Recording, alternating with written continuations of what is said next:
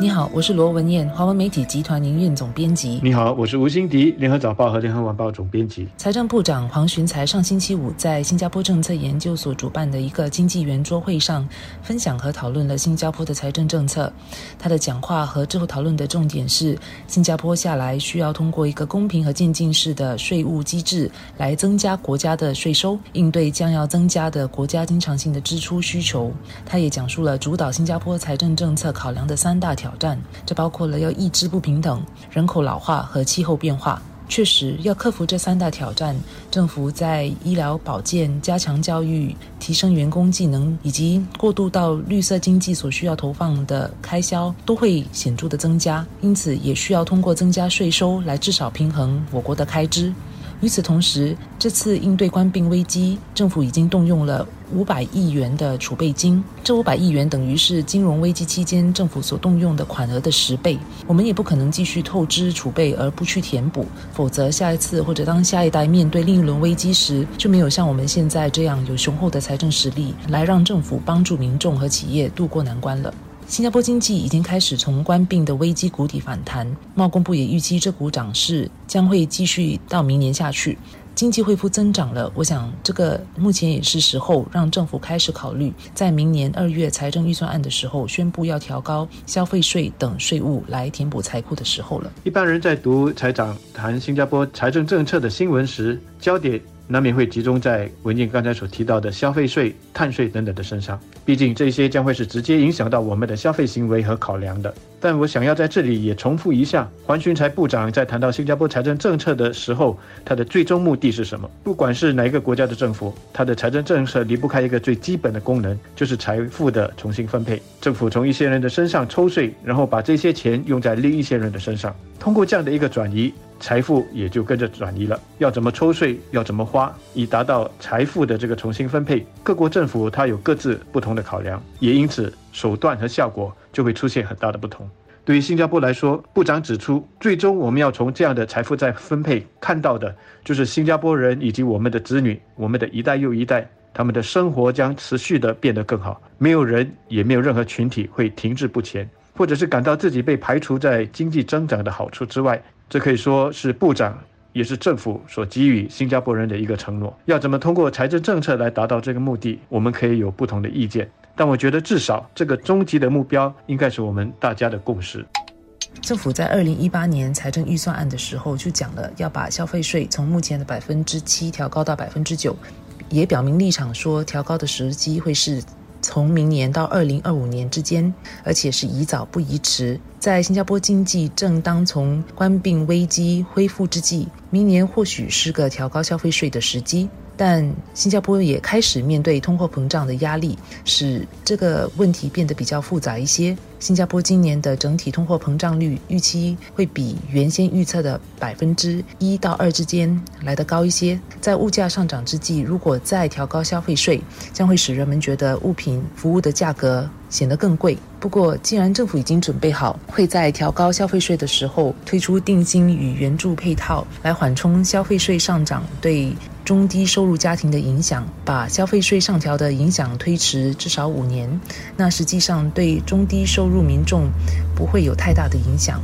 那我认为政府倒不如尽早在趁经济形势看涨的时候就调高消费税。消费税要在什么时候实施，的确得看时机。什么是适当的时机？部长提出了政府会考量的两个重要因素，一个是经济展望，一个是通货膨胀的情况。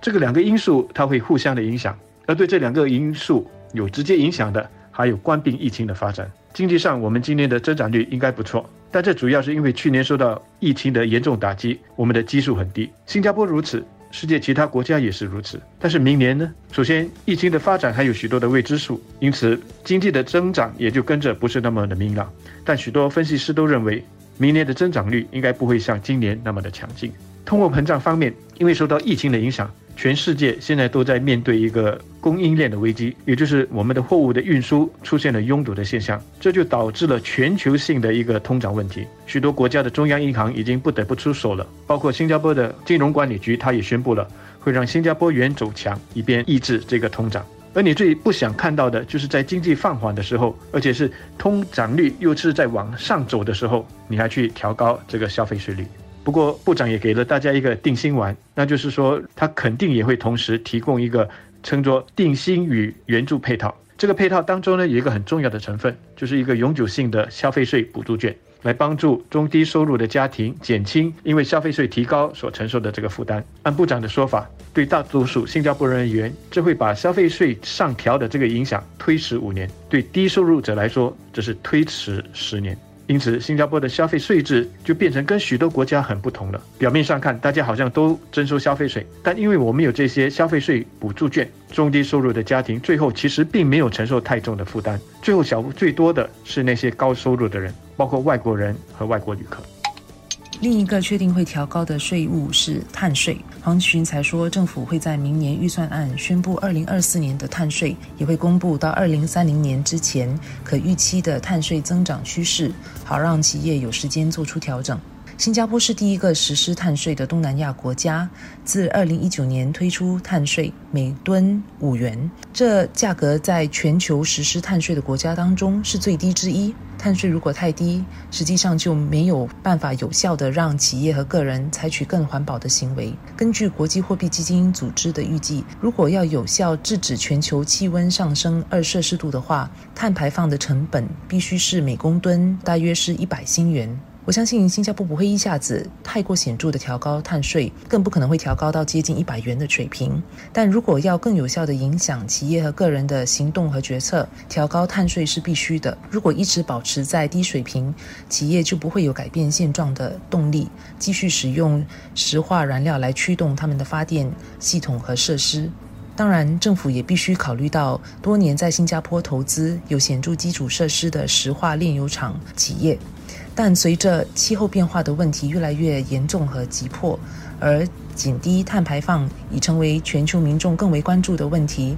新加坡政府也必须抓紧时机，尽早做出适当的调整。部长其实也谈到了财富税，这是财长近期第二次针对财富税发表谈话。那么他两次都提到，他不应该去具体的谈明年的预算案的这个内容，所以呢，他只是大略的谈一些背后的考量。但也正是恰恰他这样子的一种回答，让人难免觉得明年的财政预算案看来是会有一些关于财富税的宣布。至少我个人的解读是如此。首先要指出的就是，我们的税收里面虽然没有财富税这个项目，但其实一些税收其实是直接或者是间接的跟财富有关的。你比方说房地产税和印花税，那么还有呢，用车证和汽油税呢，在某个程度上来说也是属于这个类型的。那部长这次在他的谈话中，他说。更加富裕者的确应该公平的缴税。我们过去多年呢，已经抑制了收入的不平等，也要防止财富不平等的加剧。因此，我们要继续的研究扩展财富税的各种选择。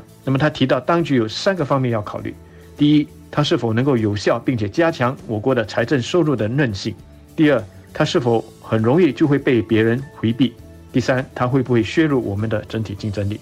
这三个考量也同样的，它是互相影响的。而我觉得最重要的一个概念就是，财富它是流动的，它不会死死的被绑在某个地方、某个国家。其他的地方如果能够给财富提供更好的条件，财富就会流到或者是转移到那个地方去。而越是有钱的人，他的流动性就会越大。所以你如果提出一个财富税，最终呢对有钱的人带来的这个不利影响太大的话，他就会选择离开，你最后是得不偿失。